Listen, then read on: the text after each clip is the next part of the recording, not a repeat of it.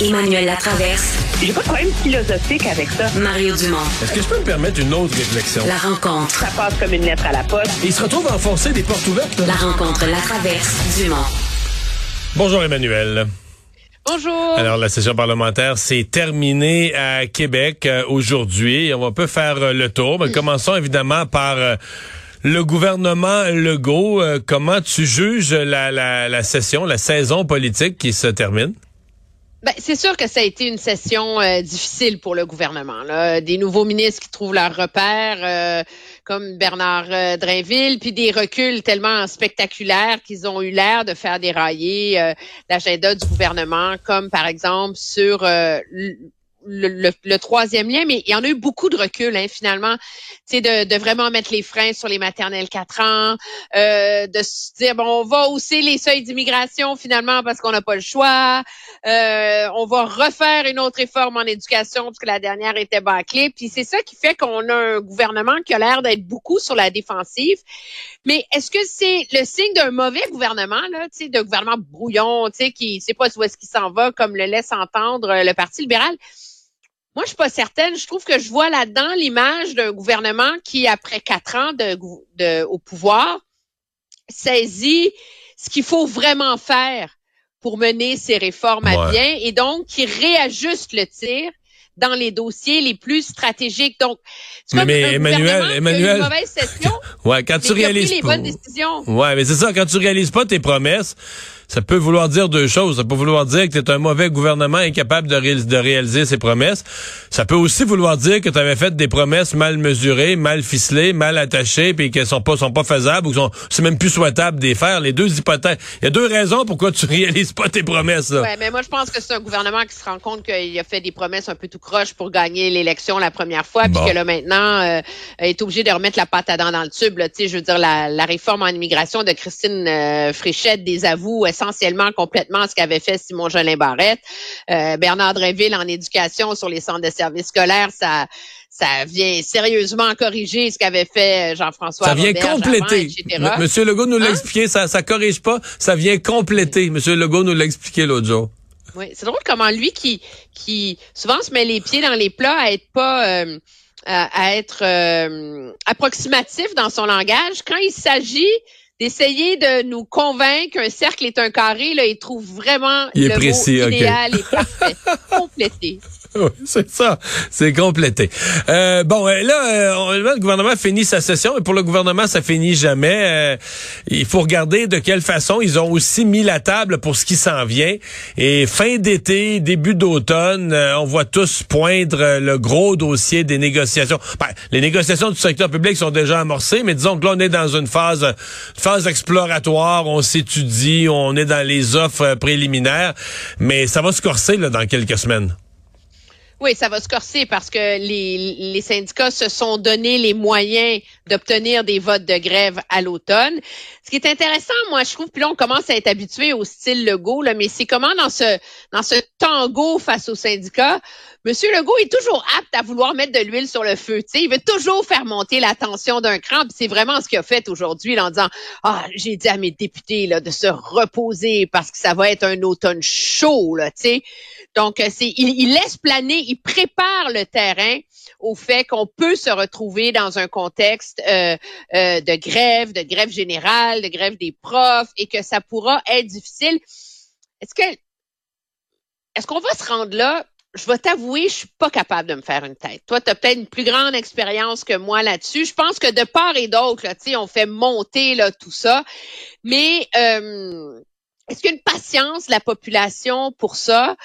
Euh, et est-ce que Hmm. c'est ça qui va refroidir les syndicats? Ou est-ce qu'ils se disent c'est notre chance ou jamais de faire des méga grosses avancées, fait que go, on Ouais. y va, tu sais, Mais euh, et on prend le risque. Emmanuel, moi hier là, à LCN, j'ai reçu Christian Daigle, le président du syndicat de la fonction publique, là, des fonctionnaires du gouvernement du Québec. Et lui, là, il m'a dit quoi, tu penses? Écoute un peu, le gouvernement vient de s'augmenter cette semaine. salaire des élus. Ben oui, les députés cette semaine, ils se sont augmentés de 30% 30% dans un an, 30% dans un an d'un seul coup. Euh, nous, on demande 9 on est c'est l'expression qu'il a fini par utiliser, c'est ce qui est bon pour Pitou est bon pour Minou. Là. Et donc, euh, ben moi, je pense qu'à chaque fois sur les pancartes, quand nos journalistes vont aller des manifestations, là, parler aux gens spontanément, constamment, ils vont rappeler la hausse du salaire des députés, puis le pourcentage, puis par rapport à eux, puis nous autres aussi, on a le droit, puis on a un rattrapage à faire. Puis ça, ça aura jamais de fin. Puis ça, dans mon livre, c'est la pire erreur stratégique qu'a commis le gouvernement euh, Legault. on peut s'entendre sur le fait qu'il a pris la bonne décision sur le troisième lien, mais l'exécution était mal faite, etc. Mais sur la question du salaire des élus, c'est une erreur tactique majeur. Je comprends, Monsieur Legault, euh, de faire face à la pression de son caucus, de vouloir leur donner une augmentation de salaire pour acheter la paix. Puis je comprends aussi le débat plus large qu'à un moment donné, ces gens-là, ils travaillent. Euh, 65 heures, 60 heures par semaine, ils n'ont pas de vacances, euh, ils font vraiment, de un, ils font un travail hyper important, de deux, ils travaillent sans arrêt. Augmenter leur salaire, j'en suis. Mais il faut trouver une façon de faire passer ça dans la population. Puis, ce qui est impardonnable de M. Legault, c'est qu'il y en avait une feuille de route, elle n'était pas compliquée. C'est Claire B leur avait tout donné ça, tout cuit dans le bec. Tu avais juste à donner ça à un comité pour reviser les chiffres.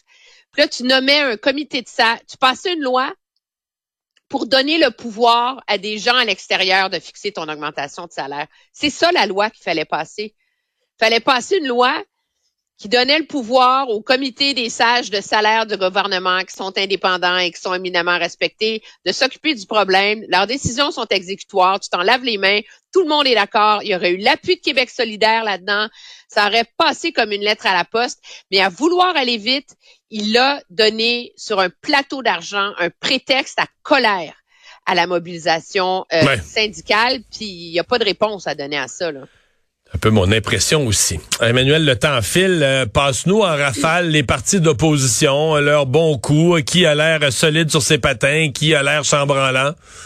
Ben, celui qui est le plus solide sur ses patins, objectivement, je pense a comme unanimité. Ça a quand même été euh, Paul Saint-Pierre Plamondon, le Parti québécois, qui sait où il s'en va globalement, là, et qui fait le pari d'une tactique nichée. Hein. Il n'est pas dans les débats sur les projets de loi, les choses. Euh, non, non. Lui, là, c'est ramener au bercail les souverainistes c'est souveraineté, souveraineté, souveraineté, la prière dans les écoles, le débat pour avoir les documents sur euh, l'argent du camp du non dans le référendum.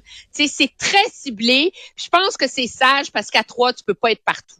Euh, c'est sûr que l'affaire des trois mousquetaires, là, où tout le monde décide ensemble, ça cause problème. on l'a vu là, avec l'histoire euh, du congrès anti-avortement. Donc oui, des ajustements, mais à date, ils ont bien fait. Ce qu'on voit chez les autres, c'est que Québec solidaire est excellent pour attaquer le gouvernement. C'est une opposition très efficace. Mais ils ne réussissent pas à, euh, sur les grands dossiers, je dirais, comme l'éducation, comme la santé, à se départir de leur image idéologique, à, à nous convaincre que leurs critiques et leurs propositions ne viennent pas de leur billet ultra-gauchiste. Et ça, c'est malheureux parce que ça fait oublier leur bon coup. Tu sais, je suis pas sûre qu'on qu'on aurait passé puis qu'on aurait agi avec autant d'acuité sur Airbnb si eux n'avaient pas préparé le terrain pendant des années. Donc ils sont Mais les agences d'infirmières, les agences d'infirmières, ils ont mis de la pression là-dessus aussi. Mais moi, c'est ça.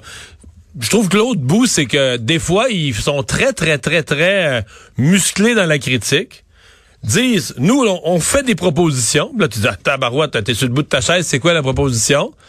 Ah ben, il faudrait faire une commission dans, une commission parlementaire sur le sujet. Oui, je dis, bah ouais, ok, on va faire. C'est sûr que tu peux pas te tromper en disant ça. On, fait une commission parlementaire, puis on fait venir des gens, ils vont nous parler. Mais, tu sais, c'est comme, c'est comme dire que tu sais pas. C'est ça, t'attaques le gouvernement parce qu'il sait pas quoi faire, mais finalement tu dis, ben moi non plus, je sais pas quoi faire. Non, non, mais sur l'histoire du congrès anti-avortement, là, tu sais, je veux dire, là, on voulait faire venir des philosophes puis des éthiciens, là. Hey, écoute, mon ami, là, demande à un avocat de t'expliquer, tu vas, tu vas comprendre, là. Tu sais, je veux dire, ça manquait tellement de courage. Puis, le Parti libéral, ben, une chance qu'ils ont Marois là, qui est comme, tu sais, qui mène la charge puis qui le fait très bien avec force euh, en, en éducation. Mais la réalité, c'est sur l'enjeu de l'économie, ils n'ont pas fait une égratignure dans le gouvernement.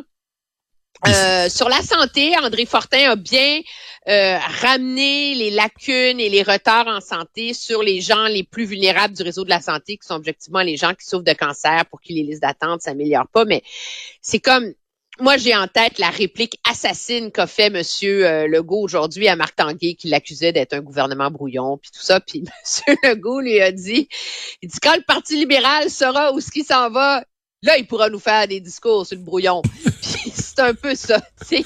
On a Euh. vraiment l'image d'un parti sans gouvernail. Là. Tu sais, C'est du, c'est du 1-800, c'est écœurant pour l'indignation, mais à part ça, on... moi, je sais pas où il s'en va, ce parti-là. Là. Non. Puis, je veux dire, c'est quand même un parti qui est, entre toi et moi, euh, je faisais le commentaire, je l'ai fait plusieurs fois cette semaine, la semaine passée. J'ai jamais vu ça, là. Tu sais, ça fait quand même, ça fait 30 quelques années, je suis à politique de près. Quand il y a un vide au poste de chef, là, je veux sais, les téléphones sont rouges, ça s'active, le monde, ça fait des tournées des régions parce que tu veux attacher des appuis, là. Parce que plus vite, tu sais, Bernard Landry, Pauline Marois, quand ils ont pris la direction du PQ à l'époque, parce que tu avais un chef qui, en 24 heures, 48 heures, faisait tellement de téléphones, il y a tellement de gens qui disaient, oui, Bernard, je t'appuie, ok, ah oui, Bernard, je vais t'appuyer, que plus personne pouvait se présenter parce que t'avais, tu avais ficelé, t'avais fait une brochette tellement grosse de tout, de tous les appuis importants du parti que les autres étaient obligés de se dire, ah ben, la course est réglée. Mais là, t'as-tu déjà vu ça? Il, il se passe rien. Il t'entend pas parler, t'entends, il y a des rumeurs, des gens qui ont dit on est intéressés, mais t'entends pas dire, ah, là, hier soir, il était à Shawinigan, puis il était dans un, il a rencontré du monde dans Non, un restaurant, dans la salle du fond, puis il se passe rien, là. S'il repousse la course à la direction, là, comme il ne cesse de le faire, là, c'est pas parce que oui, tu comprends, on veut se donner le temps de réfléchir, André Pratt sillonne le Québec, il faut penser, on va écrire un livre sur le libéralisme, mais on veut pas que notre chef arrive trop tôt, il va se faire euh, étiqueter par le gouvernement. C'est parce qu'ils ont personne à présent. Tu sais, Ouais. Tu sais, s'il y avait du monde là qui était prêt, là, qui moi je vais, se mode brasser à cash, puis tu sais, ça te prend deux, trois personnes qui disent ça, puis tu l'as ta course là. Mais Ouais, c'est ça. Et- Hey, c'est un petit peu ça. Hey, bonne fin de semaine. Bye. au revoir.